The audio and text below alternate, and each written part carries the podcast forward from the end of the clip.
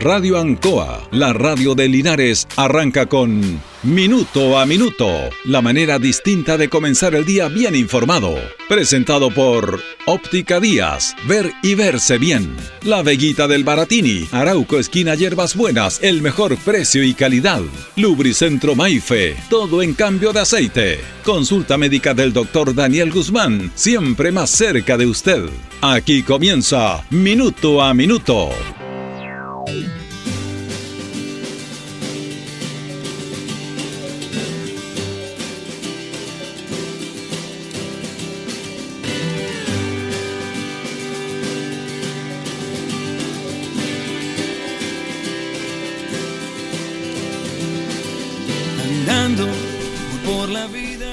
Vamos a comenzar nuestro programa eh, recordando algo bien especial porque hoy día se cumplen 60 años de la inauguración del séptimo campeonato del mundo, la Copa Jules Rimet, que tiene como, como gran tarea o como que tuvo como gran tarea ser organizada por nuestro país.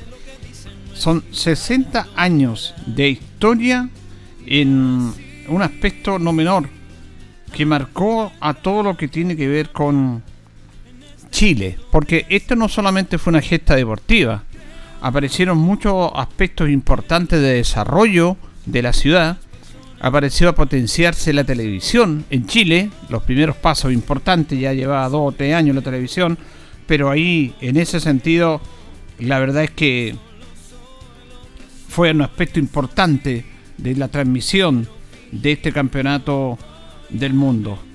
y también hubo aspectos políticos dentro del Campeonato Mundial de Fútbol de 1962. Nos quedamos todos con el, la tercer, el tercer lugar, el rock del Mundial, todo lo que hizo Chile con haber tenido un, título notable, ser tercero en el mundo, algo que jamás ha podido tener nuestra selección. Y yo creo que va van a pasar muchos años para lograr este logro que hizo esta selección chilena. Entonces, hay varios aspectos que queremos conversar con ustedes. Primero, ¿cómo Chile pudo organizar un campeonato del mundo siendo un país eminentemente pobre? Chile era un país que estaba recién buscando la posibilidad de sacudir los cimientos de una sociedad compleja, difícil, y se logra obtener una sede para un campeonato del mundo. Cuando la geografía del mundo era distinta ahora, había menos naciones, estaban más concentradas, las selecciones eran realmente poderosas, eh, el mundo no quedó dividido en varias repúblicas como ahora, que el campeonato mundial se ha extendido más, que ese campeonato solamente estaba eh, cercano a 16 participantes, participaban las 16 mejores selecciones del mundo, incluía la local, que en este caso quien organizaba el campeonato del mundo. Y, y en ese sentido marcó algo importante lo que hicieron algunos dirigentes que fueron a la al Congreso de, la FIFA en Lisboa en el año 1956. Bueno, producto de la guerra no hubo, no hubo mundiales, por supuesto, durante la década del 40. Los mundiales volvieron eh, después de la guerra, el año 50, a Sudamérica, Brasil. El último había sido en Italia el año 38. Vino la guerra y todo lo que usted conoce y vuelven los mundiales. Y en esa instancia, en esos años, la política de la FIFA era un año en Sudamérica y un año en Europa. Se iban cambiando un poco los campeonatos del mundo en, continentes. Y Chile va al año 56 al Congreso de la FIFA, a Lisboa, Portugal, a buscar la opción de ser sede del campeonato del mundo. Era una locura. Y los dos equipos, perdón, perdón, mejor dicho, los dos países que iban a inaugurar el campeonato o que iban a postular por el mundial eran Chile y Argentina.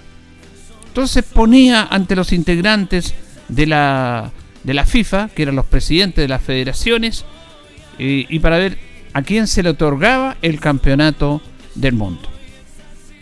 Y ya estaba otorgado el Mundial de 58 que se iba a efectuar en Suecia. Pero cuando comenzara Suecia, ya dos años antes, la FIFA tenía que designar el próximo país organizador del torneo del mundo. Y Chile fue con esta delegación, muchos dirigentes, pero encabezado por Carlos Tipun, por Juan Goñi, por Juan Pinto Durán, por Enrique Alvear, a quien se le denominó no los tres, los cuatro mosqueteros, que lograron una hazaña increíble de traer un campeonato del mundo para Chile, teniendo como competidor a Argentina, que tenía muchas más posibilidades tenía mejores estadios, tenía mejor infraestructura hotelera, en un país mucho más desarrollado que Chile. Y bueno, dieron el golpe y lograron traer el campeonato mundial a nuestro país. Hubo una acción política también ahí importante. El mundo estaba dividido en la denominada Guerra Fría. La gran cantidad de países alineados a la orden socialista del bloque de la Unión Soviética votaron por Chile. Hubo nexos políticos de embajadores para buscar eh, acercar un voto para Chile en ese campeonato del mundo. Y cuando se hizo la votación, Chile ganó por 32 votos contra 10 de Argentina. Ahí fue importante todo lo concerniente a un trabajo, a una ilusión, y la verdad es que rompieron todas las barreras los dirigentes, porque Chile no tenía ninguna posibilidad de efectuar el campeonato del mundo. Y claro, que en el recuerdo el, discurso de Carlos Dibon y todo eso, pero fue un trabajo en conjunto muy importante con la figura de Dibon, que logró traer el campeonato mundial a Chile. Bueno, esto también tuvo situaciones bien especiales porque hubo este mega terremoto del año 60 en Valdivia, que incluso a dos años del Mundial eh, estuvo por peligrar la sede en Chile. Incluso Argentina decía que Chile no estaba en condiciones después del terremoto de efectuar el campeonato del mundo, que le dieron el mundial a ellos, que ellos lo hacían sin ningún problema, los argentinos. Eh, el presidente Jorge Alessandri, el presidente de Chile, también está muy complicado porque el gobierno había entregado eh, el apoyo para tener una, una infraestructura hacia un estadio importante en Concepción, en Talca, pero producto de Temuco también, producto del terremoto, la verdad es que el gobierno no iba a entregar dinero para poder ampliar y mejorar los estadios. Se tuvo que hacer una situación de emergencia, igual tener el respaldo de la presidencia de la República y llegar a eran cuatro subsedes más acotadas en la distancia. Una, Rancagua, que no estaba por ninguna parte, y la Braden Cooper, que era la dueña de las minas, el teniente que se llama ahora, ellos se hicieron cargo de la remodelación del estadio eh, Braden, que era antes, ahora se llama el estadio El Teniente de Rancagua. La Braden Cooper era una empresa, una empresa que era los dueños de las minas del Teniente, o la Braden en esos años. La, hubo un factor importante de empresarios en Viña del Mar que dijeron nosotros arreglamos el estadio Sausalito y nosotros somos sede. Nunca se pensó en Viña del Mar, se había pensado en Valparaíso y Viña fue su sede. Y Arica, también, una cosa impensada, Arica, en la puerta norte de Chile, imagínense, en esos años, también a través de la denominada Junta de Adelanto de Arica logró construir un estadio y además le puso el nombre de Carlos Tifón al estadio de Arica. Y se lograron estas cuatro subsedes y contra viento y marea se hizo el campeonato mundial.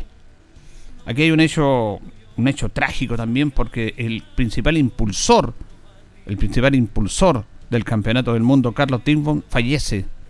Fallece un mes antes de que comience el mundial. No pudo ver su mundial Carlos Timbon. No, lo pudo ver.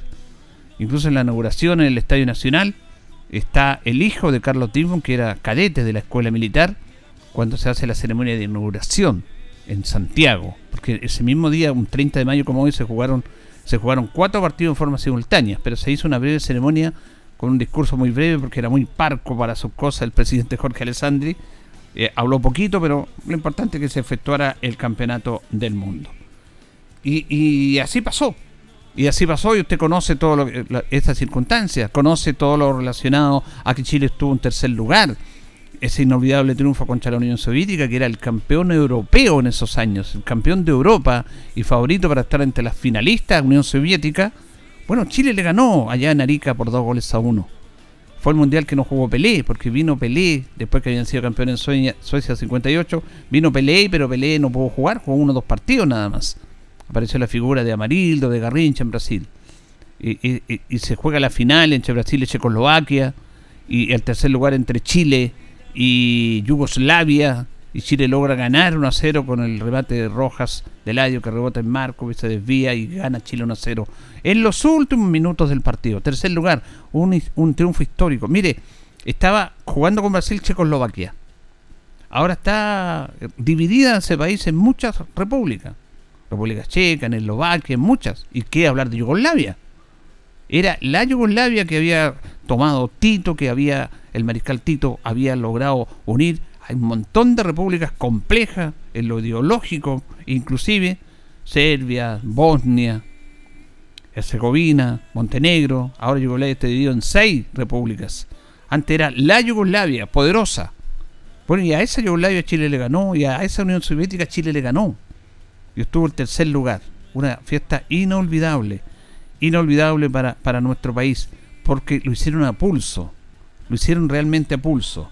Y es que las cosas se pueden hacer dependiendo del nivel y la capacidad dirigencial. Mire, ahora vemos no solamente en el fútbol, a todo nivel, gente que se, que se complica por todo.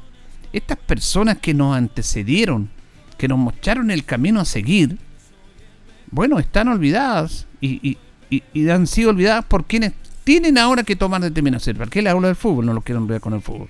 Los dirigentes que tenemos en el fútbol nacional dan pena. ni siquiera por el respeto de esos antiguos dirigentes que trajeron un mundial a Chile. El mundial a Chile significó un apoyo económico tremendo, un desarrollo para la ciudad de Santiago. Se arregló la Avenida Mata, la Avenida Grecia, los accesos al estadio, se remodeló el Estadio Nacional, que fue un coloso imponente. Vinieron visitas de todo el mundo. Y Chile fue, organizó la séptima Copa del Mundo, que se llamaba antes Jules Rimet. Jules Rimet era el presidente de la FIFA, un francés que en honor a él se le colocó el nombre de los campeonatos del mundo que empezaron a jugarse en el año 1930, porque antes no había campeonato del mundo, el mundo en el, aspecto futbolístico estaba circunscrito a las Olimpiadas. Y las Olimpiadas anteriores las había ganado el 24 al 28 Uruguay. Y el año 30 se organiza el primer campeonato del mundo y fue sede de Uruguay, producto de que había sido campeón dos veces olímpico. Y salió campeón en la primera versión Uruguay, con, con todas las complicaciones que había en esos años y que ganara tres veces seguidas o intercaladas, se llevaba la Copa Jules La ganó Brasil el año 70 en México.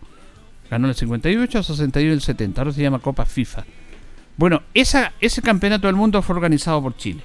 Pero hay una historia que es bastante, bastante desconocida y que yo le decía que la Guerra Fría empiezan, empiezan a, a meterse en esta cosa también. Eh, que Unión Soviética llegó, llegó, a Chile un mes antes de comenzar el Campeonato del Mundo. ellos están en una subsede en Arica. Y llegaron ellos un mes antes.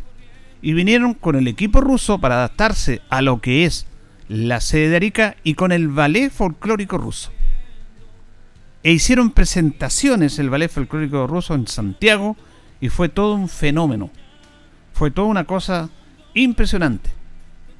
Ante esa situación, en el gobierno de Kennedy en Estados Unidos se preocuparon por esto, porque Estados Unidos no era una potencia futbolística, todavía no lo es, y no estuvo en el Mundial, y se empezaron a preocupar de que los soviéticos estaban haciendo furor con su embajada cultural en Chile. Y resulta de que dijeron, ¿qué hacemos? No puede, no puede ser que ellos estén tomando esta ventaja. Así Así estaba planteada la Guerra Fría, hasta ese nivel. Estados Unidos, preocupado de que hubiera un ballet ruso en Chile, imagínense. Esas son historias que no se conocen, que no se dan a conocer, pero que indudablemente marcaron toda una historia en ese campeonato del mundo. ¿Qué es lo que hizo el gobierno norteamericano? Muy preocupado, eh, mandó a un embajador cultural, ellos también, a Chile para poder tratar de equilibrar el fenómeno del circo ruso o del ballet folclórico ruso. El gobierno norteamericano, para contrarrestar el lucimiento de los rusos, decidió enviar a Santiago a Louis Armstrong, quien cinco años antes había estado en Chile con un éxito total. En consecuencia, Armstrong era un arma cultural segura para mitigar las estrategias de acercamiento de la Unión Soviética al público chileno. Bueno, Luis Armstrong era una figura notable, el hombre de la trompeta, el, muchacho negro, un músico extraordinario del jazz. Era la principal figura musical en ese aspecto junto a Presley y todos los, los americanos. Pero el gobierno de Estados Unidos decide enviar a Luis Armstrong para lograr equilibrar un poco la popularidad que tenía el ballet ruso producto del campeonato del mundo. El músico norteamericano llegó a Chile el día 1 de junio, dos días después de inaugurado el Mundial del año 62. Armstrong fue consultado por los periodistas frente a posibles motivaciones políticas respecto a su intempestiva visita. Apareció de repente. Incluso Radio Moscú calificó la acción del músico como una distracción capitalista en la lucha de la liberación del pueblo congoleño, ellos habían estado antes en el Congo con el problema de la guerra civil. La Embajada de Estados Unidos le entregó a Chile la responsabilidad de organizar logísticamente los conciertos de Luis Armstrong. En un principio hubo problemas para definir los lugares donde se presentaría el cantante de jazz, ya que toda la atención estaba puesta evidentemente en lo deportivo. En cuanto se concretaron los espacios físicos para llevar a cabo el show de Armstrong, se comenzaron a vender las entradas a un precio muy accesible. El objetivo era que las presentaciones tuvieran un importante marco de público, pero eso no siempre ocurrió. Armstrong logró presentarse en una carpa de circo arrendada ante su improvisada visita, pero la asistencia no fue de las mejores. La primera presentación coincidió con el partido entre Chile e Italia, porque por lo que la muestra artística del norteamericano fue irrelevante. Después de la decepcionante presentación, el trompetista se trasladó junto a sus músicos a Valparaíso, y se presentó en Playa Ancha. Apelando a la fama de ciudad bohemia, se esperaba un lleno, pero nuevamente el público no ocupó todos los asientos disponibles, por muy baratas que fueran las entradas. Armstrong tomaría un avión de retorno a los Estados Unidos el día 3 de junio. Su estadía en Chile pasó desapercibida en cuanto a asistencia de público e impacto mediático. Junto al vuelo que llevaba al músico, a Estados Unidos, se cerraría el partido ideológico entre ambas potencias en el contexto del Campeonato Mundial de 1962. Esta es otra historia súper interesante. Mire, mire lo que pasó. Estados Unidos mandó a Luis Antron para tratar de equilibrar un poco lo que era la presentación del ballet ruso acá en Chile.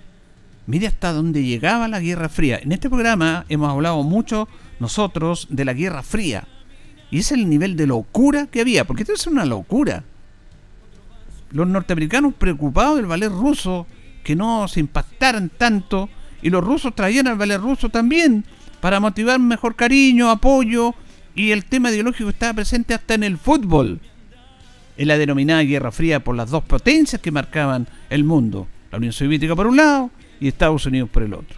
Y como Estados Unidos no había clasificado al Mundial, porque habilidades futbolísticas tienen pocas, mandaron preocupado a uno de sus figuras estelares de la música, Louis Armstrong, pagado por el gobierno. Pero fue una cosa, gobierno norteamericano, pero fue una cosa improvisada y le fue re mal. Le fue muy mal a un músico que había estado años atrás, dos, tres años que había sido sensación. Y hubiera sido sensación en cualquier momento. Pero lo mandaron para el campeonato del mundo para contrarrestar esta historia. Hay otra historia interesante también en el aspecto político desconocida. Este es un libro que salió muy interesante hace poco nomás. Tras perder Chile el último partido de la primera fase con Alemania, la selección chilena tuvo que desplazarse hasta Arica para medirse con la Unión Soviética. En el vuelo hacia la extrema ciudad nortina, cuando iban a jugar con, la Unión Soviética, los jugadores del conjunto chileno coincidieron en el mismo vuelo con el senador socialista Salvador Allende, que en el año 1958 había perdido por estrecho eh, margen la presidencia de la República con Jorge Alessandri. Allende, que como un hincha más de Chile iba a ver ese partido, se le preguntó entonces a quién iba a alentar, si a los soviéticos, por su afinidad política, o a Chile. El político respondió con toda calma, por supuesto que a Chile. Voy a alentar a mi país. Una cosa es mi tema ideológico y otra cosa es mi país. Y además imagínense, como todo político, prometió que si el conjunto nacional ganaba ese partido, le regalaría una casa a cada uno de los jugadores a través de su gestión política con el Ministerio de Vivienda.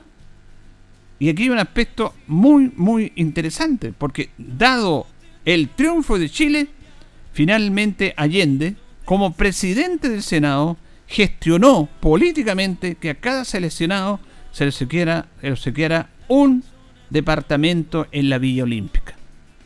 Y claro, los jugadores chilenos, una vez finalizado el campeonato del mundo, recibieron en la Villa Olímpica que se, en Ñuñoa, que está casi al lado del Estadio Nacional, un departamento, cada jugador, por el logro obtenido.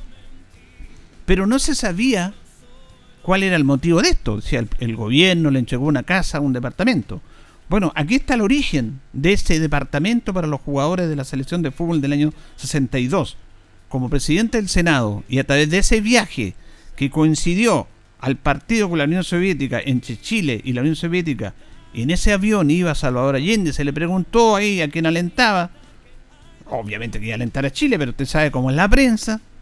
Bueno, él dijo yo alentar a Chile y además prometo que si Chile le gana a la Unión Soviética, ya estar entre los cuatro mejores, vamos a tener una casa para todos. Él era presidente del Senado e hizo una propuesta, obviamente él no, no, no, pagó la casa de su bolsillo, hizo, hizo una propuesta, de ahí nace la iniciativa y con cargo al Estado, a través de la propuesta del senador Allende, presidente del Senado, se le entregó un departamento en la Villa Olímpica a cada uno de los jugadores integrantes que obtuvo el tercer lugar.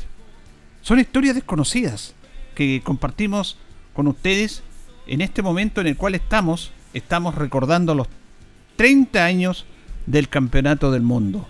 Esto quiere hacer, decir varias cosas. Uno, que las cosas se pueden hacer. Que las cosas se pueden hacer. En Chile ahora casi las cosas no se hacen. Porque no tienen la capacidad, no tienen la voluntad. Y hay todo un aspecto de obstruismo político. Hay un egoísmo político. Fíjese que de los cuatro personeros, los cuatro mosqueteros, como se les denominó, denominó que trajeron el Mundial a Chile, Carlos Tifón, Enrique Alvear, Juan Pinto Durán. Y, y Juan Goñi era el otro, ellos eran todos de una diferente afinidad política, tenían su postura política, cada uno pensaba distinto, diferente, pero ellos se unieron para traer el Mundial a Chile. ¿Cómo uno puede entender actualmente la clase política de este país? Dividida en absurdas situaciones ideológicas que perjudican a una patria que quiere surgir y que nos tiene divididos por esas cosas ideológicas egoístas y no por lo que debe ser un político. Si lo del político es un fin superior, uno llega a un cargo de Estado por una representación política, pero de ahí en adelante esa persona tiene que pensar por el bien del país. Mire lo que le estoy contando, esa cosa absurda ideológicamente de la Guerra Fría. Porque los rusos intentaron sacar provecho de esto también. Porque envían a su selección un mes antes, y antes estuvieron en Colombia, eh, haciendo lo mismo. Estuvieron en Colombia la Unión Soviética. Porque en Colombia, en Cali, se firmó el avance del Tratado de Estados Unidos para apoyar a Sudamérica, de la Unión para el Progreso. Estados Unidos invirtió muchos millones de dólares en, a través de una política del presidente Kennedy, en apoyar a Sudamérica para que fueran afines. Había venido la revolución de Cuba y había, había peligro que que en Sudamérica llegaran al poder la izquierda, los comunistas, por la fuerza, como había sido en Cuba a través de esta revolución, y tenían miedo que esto se pasara a toda Sudamérica. Entonces Estados Unidos hace una política de entregar aportes, dineros, a través de la firma del tratado eh, en ese aspecto en Cali, Colombia, y en el cual surgió Chile. Fíjese que los dineros de la reforma agraria que había que expropiar en Chile, la reforma agraria las tierras, para entregarse a la gente para que produjera, fueron parte importante con recursos entregados para la Unión por el Progreso, en este proyecto de Estados Unidos hacia Sudamérica. Entonces los rusos llegaron a Colombia primero, con su ballet, después llegaron a Chile a jugar el Mundial con su ballet. También había una propaganda política, también. Y pegaron un golpe, y, ir a ver el espectáculo. Algunos iban a ver a los rusos al espectáculo porque son maravillosos, no sé si habrán pensado en, ya me gusta ahora la Unión Soviética, pero la gente iba, y usted sabe cómo es la política. Y Estados Unidos, preocupado por esto, imagínese esta situación que uno a veces la toma con risa ahora, pero que en ese momento era importante para ellos, Envían a Luis Armstrong para equilibrar un poco, para que no fueran tan populares los rusos. Envían al principal artista del mundo del jazz, un hombre notable, que lo pasó mal, todos los días se devolvió. Así era de cosas, así es de absurdo lo ideológico. que llega, a, eh, llega en determinados momentos a pensar en un aspecto demente. Esa era la Guerra Fría. Esa era la Guerra Fría. Cosa que con los años después de analizar me parecen realmente absurdos este tipo de situaciones.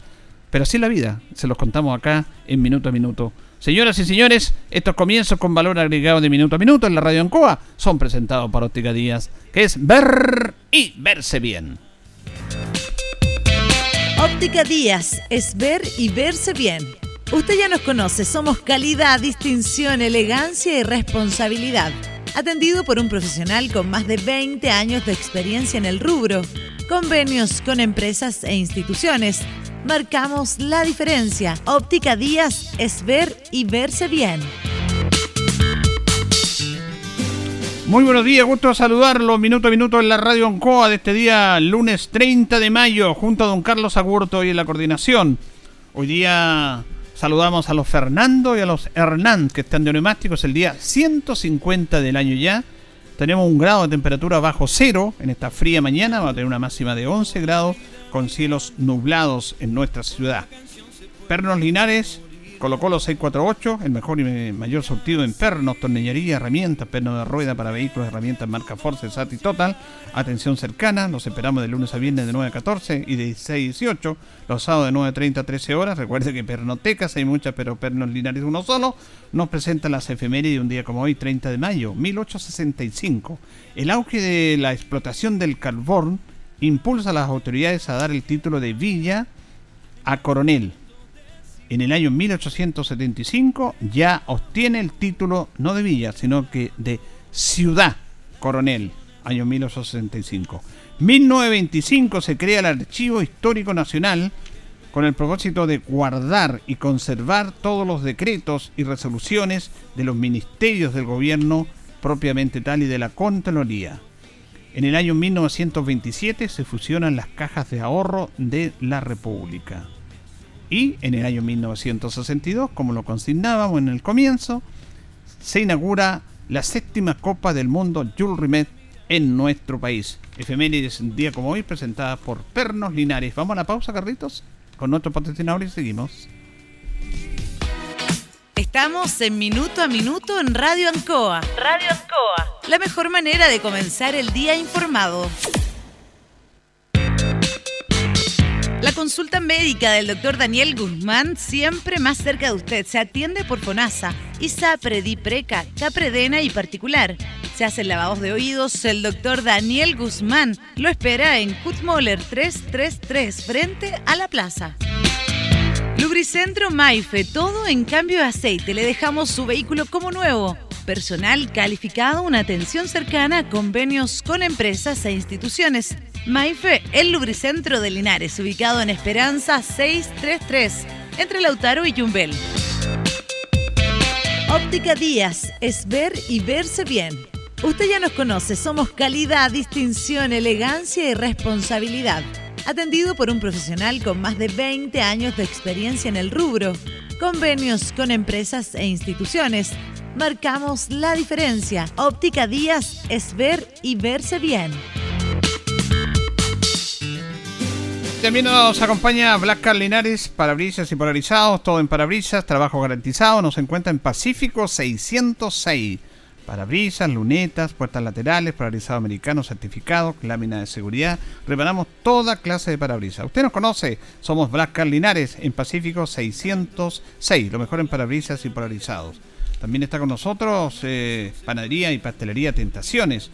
Estamos en Jumbel 579 entre Independencia y Moller con fono 569 40 45 31 32. Estamos en Facebook también, la mejor calidad de variedad en tortas, pasteles, brazo de reina, los sabores que te quiera, a la eh, decoración adecuada. Todo en empanadas también. Recuerde que en Tentación estamos para servirle.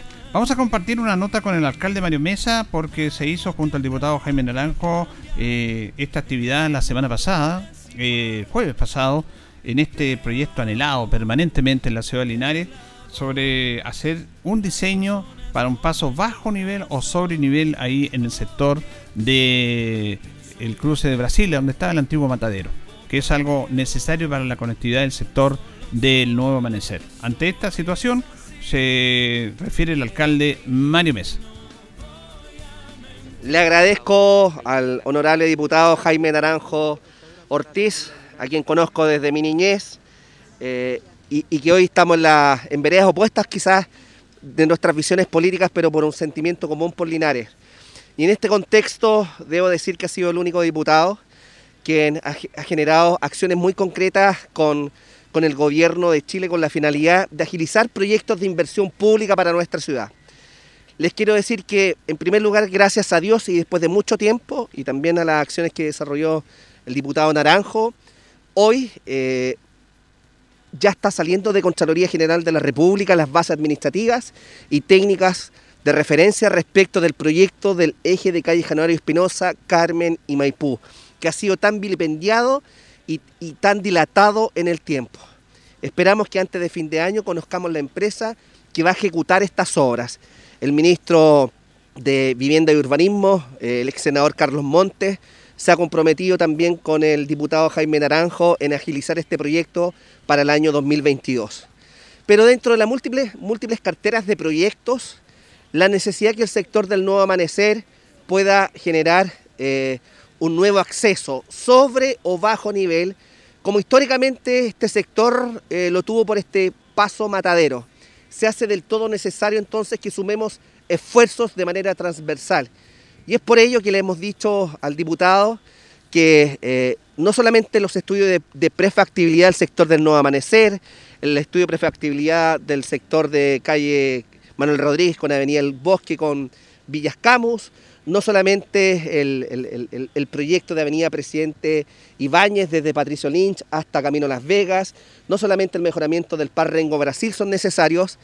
Después de Janero Espinosa es necesario que este proyecto este año podamos adelantar los estudios de prefactibilidad que avance a un pronto diseño. Y es por eso que el diputado se ha comprometido eh, como miembro de la comisión y presidente de la Comisión de Hacienda de la Cámara de Diputados a incorporar en la glosa presupuestaria la necesidad que el gobierno de turno y la Cámara de Diputados, y yo estoy seguro que el Senado también lo va a sumar en la ley de presupuesto, incorpore los recursos económicos que sean necesarios para que tengamos prontamente un diseño financiado para que el sector del Nuevo Amanecer, donde viven más de 25.000 vecinos y vecinas, trabajadores y trabajadoras, puedan contar con un diseño que les permita futuro sobre nivel o bajo nivel contar con esta eh, apertura que es tan necesaria. Eh, ya se están terminando las obras del Parque Villa El Sol, se entregan las primeras 150 casas en los próximos dos meses y por lo tanto en los próximos años vamos a tener ahí una densidad poblacional de más de mil personas.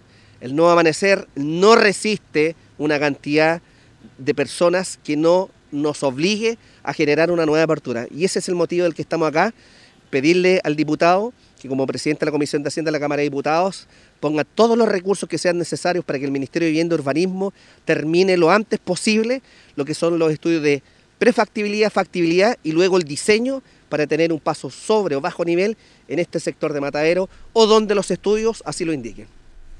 Bueno, este es un tema de largo que lo hemos conversado acá en nuestro programa y que tiene que haber una opción política porque cuando sale esta posibilidad vienen la gente a tener como la verdad que no, no darle mucha importancia, un poco escéptico respecto a esto. Y tienen razón en ese escepticismo porque viene desde mucho tiempo, reitero, aquí me decía un auditor, yo me acuerdo que estaban las maquetas listas en el inicio, del, en el hall del municipio, cuando se hizo el paso bajo nivel de acá, de calle Rengo, estaba también el paso bajo nivel de allá de conectividad en el sector del antiguo matadero. Pero salió uno, uno, y esto más de 20 años y estamos esperando el otro. Y aquí tiene que ver con un tema de voluntad política nomás. Ahora me han dicho, oye, es que no se puede hacer un paso a bajo nivel porque hay una curva, creo que han dicho que hay una curva, es imposible. Mire, los ingenieros, para eso están los ingenieros. Ahí cuando se quieren hacer las cosas se hacen. Así que eso no es un motivo para que no se haga nada porque hay una curva al tren. Si aquí se puede hacer todo con diseño, con ingeniería, si no vea lo que han hecho en el mundo entero los ingenieros. Hicieron un túnel bajo el canal de la Mancha para conectar Inglaterra con Francia. Por debajo del Canal de la Mancha van el Eurotúnel. Entonces se pueden hacer las cosas. Aquí esto es no necesariamente puede ser bajo nivel, puede ser sobre nivel. Porque aquí, como dice el alcalde, se van a entregar más viviendas Y Linares definitivamente tiene que tener una mejor conectividad hacia un sector que ha crecido muchísimo, tanto que, viven 25.000, 30.000 personas en ese barrio, en ese sector. Por lo tanto, aquí lo hemos hablado muchas veces en este programa, esto es única y exclusivamente voluntad política.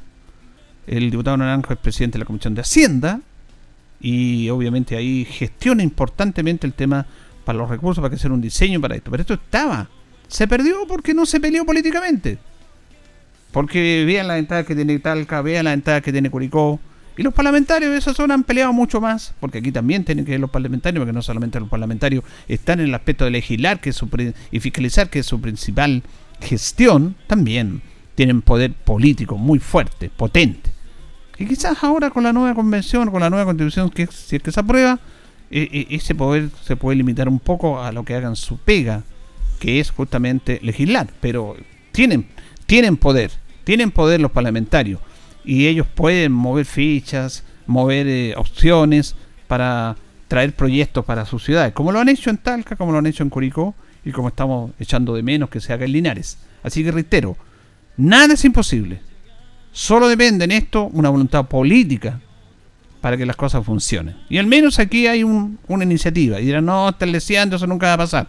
Bueno, si estamos en eso, hablábamos recién, en nuestro inicio, de que Chile trajo un campeonato del mundo en el año 62 cuando nadie creía. Tan locos estos caballeros. Y lo lograron echar el mundial. Pero aquí hay que seguir persistiendo en esto. En una responsabilidad política respecto a esta, esta opción. Bien, vamos a ir a la pausa, don Carlos. Bueno, contento porque el Linares ganó ayer, mantiene el primer lugar en el Grupo Sur un partido muy complejo, con un día muy, muy frío que motivó que viniera menos público del que habitualmente estaba yendo. Yo creo que Linares tiene que jugar los sábados primero, el día domingo con el fútbol amateur le resta público y además el frío que hacía, pero igual habían mil personas en el estadio que dejaron una buena recaudación. Pero lo más importante es que el elenco albirrojo ganó y se llevó la Copa Ciudad Aniversario de Linares. 1-0 con un gol de Camilo Soto ya sobre el segundo tiempo ante un rival que, que le complicaba a Linares, pero ha estado el equipo de Luis Pérez Franco a la altura de lo que se esperaba. De un técnico que la verdad que el equipo que toma le da trabajo y, responde todo esto con buenos resultados. Así que eso al menos nos motivó el día de ayer. Vamos a ir a la pausa y luego ya continuamos en nuestro segundo bloque. Andando por la vida mirando. hora en Ancoa es la hora. Las 8 y 37 minutos. Casino Marina del Sol Chillán vuelve a abrir su discoteca con una gran fiesta junto al Chico Pérez. Este 11 de junio volvemos a las pistas de MC con Chico Pérez y la mejor música de los 80, 90 y 2000. No te pierdas la fiesta de reapertura más esperada. Compra tus tickets en marinadelsol.cl o en boleterías del casino. Ingreso solo con pase de movilidad. Casino Marina del Sol juntos, pura entretención. Han sido tiempos difíciles, de incertidumbre, porque las ventas han bajado, hemos tenido miedo y preocupa no saber cuándo las cosas mejorarán. La pandemia nos ha afectado a todos. Me acerqué a Oriencop buscando una solución y mi sorpresa fue enorme. Entendieron de inmediato mi situación y juntos buscamos la mejor alternativa para salir adelante con mi negocio. Reactiva tu negocio con Oriencop. Solicita tu crédito microempresas de 14 millones en 48 o 60 cuotas con una tasa súper baja. Oriencop Cooperativa de Ahorro y Crédito. En CGE nos preocupamos por tu seguridad. La intervención de medidores o las conexiones directas a la red eléctrica pueden provocar graves accidentes, interrupciones del servicio y variaciones de voltaje con quema de tus electrodomésticos. Este es un delito realizado por bandas organizadas. Te invitamos a denunciar de manera anónima a las bandas que ofrecen conexiones fraudulentas enviando un correo a denuncias.cge.cl o en nuestra página web cge.cl. Cuida a tu familia y vecinos. Denuncia a quienes te ponen en peligro. CGE, juntos por tu seguridad. Escuche bien, nuestra salud emocional es muy importante. No lo tomemos a la ligera. Una ansiedad, depresión, estrés, tratados a tiempo, es nuestra mejor decisión. Agende hora para su terapia con la psicóloga Leslie Espinosa, destacada profesional con atención online o presencial. Reservas al WhatsApp más 569 4058 3589. Vivamos con toda nuestra potencialidad. Señor contribuyente, la Municipalidad de Linares le invita a cancelar su aseo domiciliario 2022. Para ello, acérquese desde ya hasta las dependencias de rentas municipales ubicadas en el primer piso del edificio Bernardo O'Higgins, oficina 5B, en horario continuado de 9 a 13.30 horas. Recuerde que las cuotas vencen en los meses de abril, junio, septiembre y noviembre. No olvide presentar certificado de avalúo vigente o rol de la propiedad. Si tiene dudas o consultas, puede hacerlas al correo trámites rentas arroba corporacionlinares.cl o llamar al 56 46 65 o al 56 46 79. De igual forma, puede hacer el trámite a través de la web www.corporacionlinares.cl y descargar el formulario correspondiente. Su contribución es un mejor servicio para la comuna. Linares Corporación Municipal, tú nos impulsas.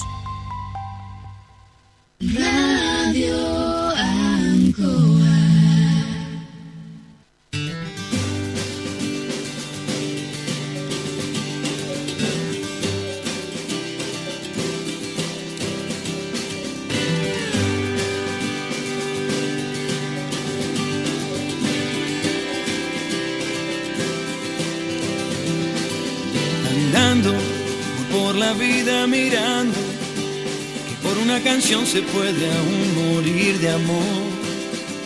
Y así saber que tu voz llegará a mi pobre corazón que ahí va andando por la vida mirando que a veces lo que dicen no es igual a lo que hará. Y así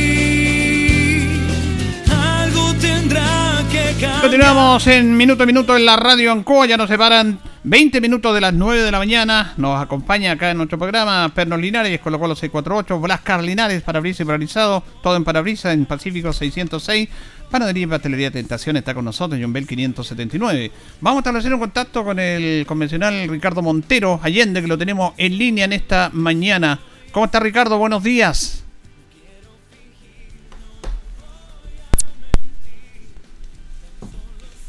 A ver, vamos a ver si contactamos ahí. ¿Ahí me escucha Ricardo? Yo escucho perfecto. Ahora sí, ahora ¿eh? sí. Había que hacer unos ajustes aquí en, la, en los equipos. ¿Cómo está Ricardo? Buenos días. Bien, muy buenos días. Acá contento comenzando una nueva semana constituyente. Bueno, un- y cada día va avanzando más este tema. ¿Cómo ha sido eh, para ir conociendo? Porque te agradecemos que todos los lunes nos entrega el avance de este proceso en la parte final. Eh, ¿Cómo ha sido la semana? ¿Qué podemos destacar lo que pasó en la semana? ¿En las comisiones? Sí, yo, yo lo agradezco a ustedes la posibilidad de poder transmitir y ir contando un poco más en el día a día que está pasando en la convención. La convención sigue trabajando en tres comisiones. Primero está la comisión de preámbulo, que hizo una presentación de un texto. El preámbulo es una especie de introducción a la constitución y lo estamos ahora estudiando y analizando. La segunda comisión, que presentó una serie de artículos, es la de normas transitorias, que es la que presenta normas para hacer la transición entre la nueva constitución y la antigua constitución. Eso se vota esta semana, el día jueves, en el Pleno, para ver qué normas de transición pasan y cuáles no. Las que pasen avanzan la armonización, las que no retroceden y vuelven a la comisión para una nueva discusión. ¿Y qué es lo que hicimos nosotros? Yo soy parte de la comisión de armonización que ve los detalles y la forma final del texto. Terminamos de definir el orden de los capítulos de la nueva eh, constitución y además el orden de cada uno de los 499 artículos. Eso lo terminamos de votar el día sábado y ahora ya podemos, como se dice, entrar a picar, que eh, ver bien la redacción de los artículos, qué artículos se repiten, cuáles pueden ser mejorados. Así que vamos a tener una semana bien intensa.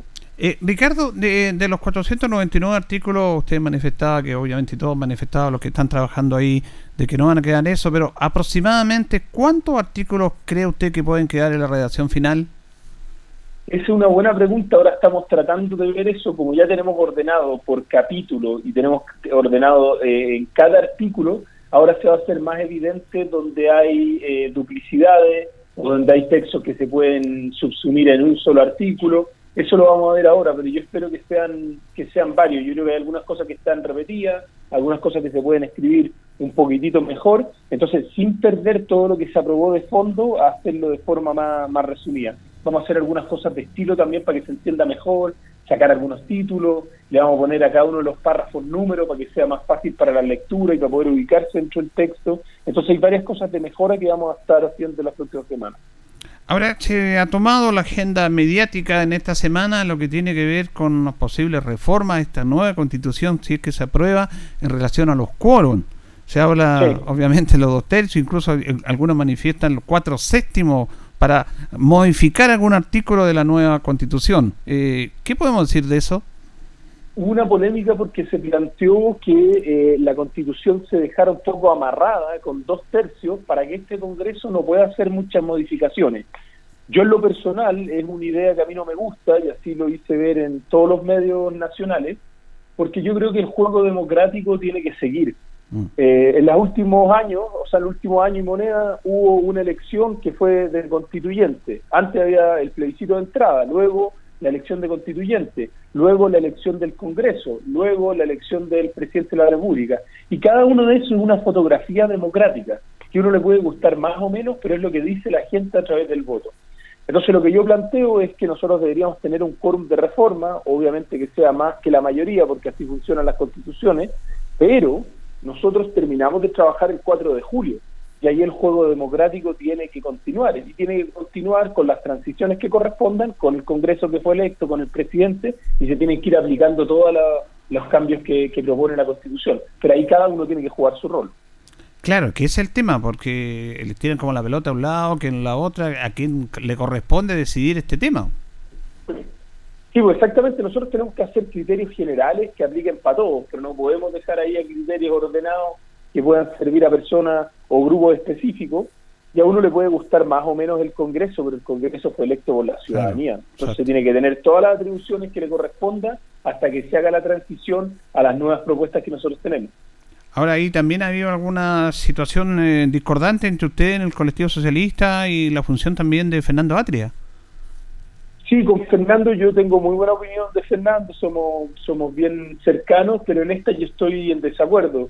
Ahí yo estoy más, estoy más en la línea de lo que Fernando ha escrito en sus libros, de los quórums supramayoritarios tienen que ser excepcionales y no podemos estarle poniendo quórum alto a todos, que las declaraciones de esta semana. Por suerte Fernando rectificó y creo que las últimas declaraciones de él más abierto al diálogo y a ver quórum más razonable y permanente, yo eso sí, sí lo comparto.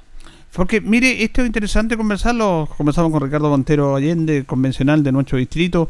Eh, Ricardo, porque una de las tantas críticas que se le ha hecho a la constitución del año 1980, que fue ideada por Jaime Guzmán, era los altos quórum para cambiar algunos temas. Lo vimos en el tema de la situación de los retiros, de otro tipo de situaciones, que era imposible cambiar un poco esto. Así que en eso también hay que tomar esa experiencia. Sí, exactamente, esa es un poco la discusión, para que nos entienda la gente, acá está la constitución, la constitución es la ley de todas las leyes, y por eso tiene quórum de reforma que son más altos que las simples mayorías. Los quórums son al final del día porcentaje, entonces cuando uno habla, por ejemplo, de cuatro séptimos, es el 57% de los eh, parlamentarios. Cuando uno dice eh, tres quintos, está hablando el 60% eh, de los parlamentarios, y ahí va y sigue. ¿Cuál es la razón de esa? Es que la ley fundamental, que es la Constitución, eh, tenga cierta estabilidad, que permita mm. dar un juego democrático que se pueda cambiar y no sea tan difícil como es ahora en la actualidad, pero que a la vez entregue una estabilidad y que pueda dar ciertos grados de certeza para el funcionamiento del país. Mm. Entonces esa es la discusión que estamos teniendo, cuánto es más o menos ese número. El máximo de la constitución del 80 es dos tercios, que es un quórum súper alto. Eh, entonces ahora estamos viendo si tres quintos o cuatro séptimos puede ser un quórum más razonable para el juego democrático. Ahí también ha una situación de, del mundo parlamentario, el mundo político, ahí con muchas críticas hacia ustedes, pero olvidemos, olvidamos la génesis de esto, que ustedes toman una situación de una crisis política en el país que es básicamente dada por el mundo que estaba en el mundo político, tanto el Ejecutivo como el Parlamento, que no escuchaban a la gente, que se quedó la crema, que tuvo que hacerse esta reunión porque el gobierno estaba en el suelo y el gobierno independiente que le guste uno no, tiene que estar ahí eh, presente como toda actividad. Y ahora ustedes tomaron esto, eh, escucharon a la gente, los eligieron, están haciendo un trabajo y los parlamentarios que detonaron esta eh, crisis política es como que no son responsables de nada. Entonces la comunidad debe saber esos temas también. Sí, lo, importante que yo digo es que la democracia tiene que aplicarse siempre y tiene que aplicarse todos los términos democráticos, más allá si a uno le guste o no. Uno no puede andar eligiendo qué parte le gusta y qué parte no. ¿A qué me refiero con esto en específico? El proceso de paz y nueva constitución fue un acuerdo político que se llegó en el Congreso, con varios de los diputados y senadores que están actualmente en el Congreso. Entonces, las reglas que nosotros recibimos de que teníamos que hacer mayorías por dos tercios, que la convención duraba un año, etcétera, etcétera, etcétera, son reglas que pusieron los propios parlamentarios, no las pusimos nosotros. Incluso ahí hay una regla que está en la constitución actual que dice, la convención no podrá poner fin a los mandatos de las personas que hayan sido electas popularmente, coma, y dice, salvo que cambie sustancialmente su, eh, su composición o sus funciones. Entonces lo que nosotros estamos haciendo ahora es una transición a nivel político de cuatro años, que es una transición bien razonable. Eh, y ahí lo que pasaría es que sería una transición hacia la Cámara de las Regiones. El Senado pasaría a ser la Cámara de las Regiones, que es esta Cámara que tiene representación territorial y tiene un foco más fuerte en la descentralización y regionalización. ¿Dónde está eso? No está en, en el invento de los convencionales, no está en el reglamento de los convencionales, estas son las propias reglas del juego que pusieron los parlamentarios. Eh, Ricardo, y en el aspecto de lo, del Senado, porque como dice usted, va a ser una transición. Recordemos que los senadores son electos por ocho, por ocho años y, y, se eligen la mitad cada elección cada cuatro años. Justamente la de la región del Maule les quedan cuatro años más. Hay otros que salieron electos ahora para ocho años más. ¿Cuál va a ser el tema? ¿Van a llegar hasta el 2026 para tener al menos cuatro años, tanto los de ahora como los que eh, terminan su periodo? Eso es lo que nosotros siempre hemos defendido. Piso 4 con las mismas normas con las que fueron electos. Eso lo venimos defendiendo hace varios meses. Hemos ido ganando terreno y se vota por fin este día jueves y nosotros esperamos que, eso se respete. ¿Qué significa? Que para concejales, alcaldes, diputados, senadores, presidentes, se les respeta los periodos para los que fueron electos y además se les eh, respeta la forma en que fueron electos. Entonces, si pueden cumplir dos reelecciones, se les respetan las dos reelecciones. Y así sucesivamente. El presidente, por ejemplo. Nosotros la propuesta que tenemos ahora es que pueda existir una reelección. Pero como el presidente fue electo sin reelección, se respeta eso también. No puede ir ahora a la reelección, pero más adelante podría ir eh, a otro periodo. Y la única diferencia está en el Senado, porque hay 23 senadores, incluidos todos los del Maule, que terminan mandato en este periodo de cuatro años pero hay otros 27 senadores que todavía le van a quedar cuatro años más. Mm. Entonces lo que se hizo fue hacer una transición que se respetan cuatro años de base, pero después ya empieza a entrar en régimen el sistema y empieza con eh, esta Cámara de la Región. Está bien, bien explicado. Ahora, eh, eh, otro debate que se ha tomado, ¿cómo lo miran ustedes desde el aspecto de la convención, del trabajo que han hecho, que se ha tomado también la, la agenda informativa ahí, es que si gana el rechazo, porque hay dos opciones, apruebo rechazo, y ya han aparecido en el mundo, el mundo político en hacer como una alternativa, como arreglar esta constitución, y hay otros que dicen, no, pues si se aprueba, se aprueba, y si no, bueno, sigue la misma constitución. Eso es lo que se le está pidiendo la opinión a la gente. Pero han aparecido algunos que están haciendo en el medio ahí eh, eh, como una cuña diciendo, mire, si gana el rechazo vamos a hacer esto, esto, otro, esto, otro. ¿Cuál es su opinión respecto a eso? yo de nuevo creo que hay que ser muy respetuoso de los acuerdos democráticos. El acuerdo democrático del, eh, del acuerdo de paz y nueva constitución dice se va a hacer un proceso constituyente, tiene un plebiscito de entrada con apruebo y rechazo. Tiene elección de convencionales, los convencionales tienen un año para presentar una, una constitución y ahí el plebiscito de salida obligatorio tiene dos opciones, apruebo o rechazo tratar de meterle, como se dice en términos coloquiales, pelo a la sopa, o de ver nuevas opciones y todo, lo único que hace es hacer una estrategia política para aumentar la incertidumbre y, por tanto, aumentar el rechazo. Nosotros tenemos que respetar las reglas del juego. Y ahí cada uno se expresa, dice, sí, me gusta el proceso constituyente y la nueva constitución, apruebo. No, no me gusta el proceso constituyente y la nueva constitución, rechazo. Ahí cada uno está en su legítimo derecho pero venir ahora a contaminar esa elección o a tratar de enredarla, a mí no me parece. Lo que pase el día 5 de septiembre será eh, lo que tenga que pasar y lo va a resolver la política, da lo mismo el resultado que aparezca. Yo voy a estar desplegado en terreno, a estar defendiendo y explicando por qué creo que es mejor votar a prueba. Pero cada uno ahí tiene su opción democrática en los términos que ya están comprometidos.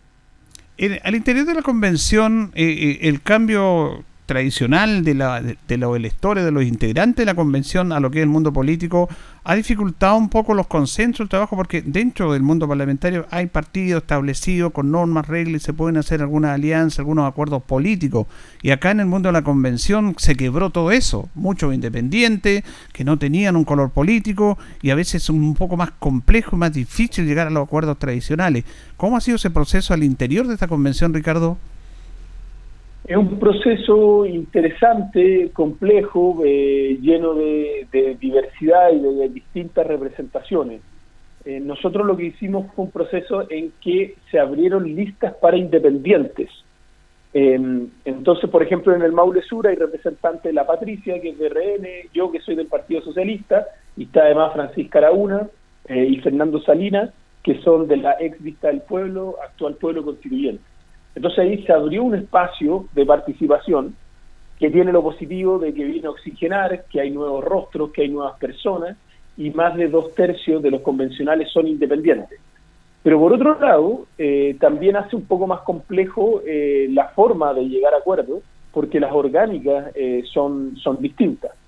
entonces yo creo que las listas de independientes para procesos constituyentes como este, que son periodos agotados de un año, eh, pueden ser una buena opción, entregan una mayor diversidad, una fotografía del, minuto más intensa. Pero a largo plazo está probado en todos los países, lo que se necesita son eh, partidos políticos que sean fuertes. Y que sean fuertes significa que tiene que haber orden dentro de los partidos, pero que tiene que haber transparencia, que tiene que estar claro cómo funciona la democracia interna, que tienen que ser partidos de cara a la ciudadanía. Y creo que en eso todavía nos falta construir ese tipo de partidos en Chile. Y si hay partidos que son eh, fuertes, transparentes y sanos, la democracia tiene las mismas características. Pero no existe democracia en forma sin partidos políticos en forma. Entonces creo que ahí tenemos una deuda pendiente eh, como sociedad en mejorar nuestros partidos políticos. Finalmente, Ricardo, ¿qué es lo que se les viene para esta semana? Esta semana seguimos trabajando, vamos a ver eh, el preámbulo, vamos a votar el día jueves la primera propuesta de normas transitorias y nosotros en armonización vamos a empezar a trabajar propuestas de redacción de estos artículos que ya están agrupados y ver cómo podemos hacerlo eh, de la forma más simple y clara posible y tratar ojalá de reducir algunos artículos. Ok, le agradecemos como siempre los días lunes que nos están llegando y nos está informando muy claramente el trabajo ya en su base final de la convención a, a través de estos contactos con Ricardo Montero Allende. Muchas gracias Ricardo. Muchas gracias, don Julio. Aprovecho de saludar a mi padre, que estuvo ayer de cumpleaños, y que todos tengan una bonita semana, que se abriguen harto, porque me dijo que ya está bajo cero, que está bien, bien helado, así que abrigarte. Muy bien, abrazo, que esté bien.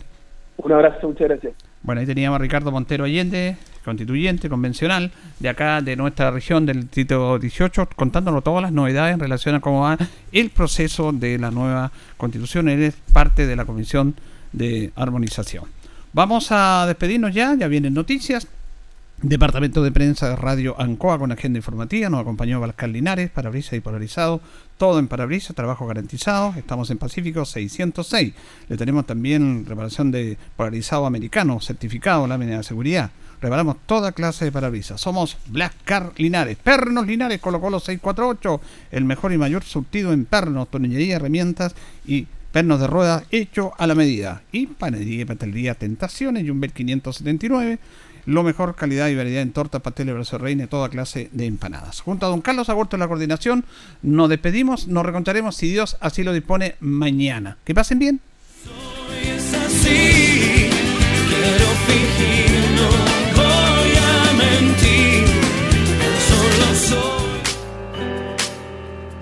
Radio Ancoa 95.7 presentó Minuto a Minuto. Noticias, comentarios, entrevistas y todo lo que a usted le interesa saber. Minuto a Minuto. Gracias por su atención. Las opiniones vertidas en este programa son de exclusiva responsabilidad de quienes las emiten y no representan necesariamente el pensamiento de Radio Ancoa de Linares.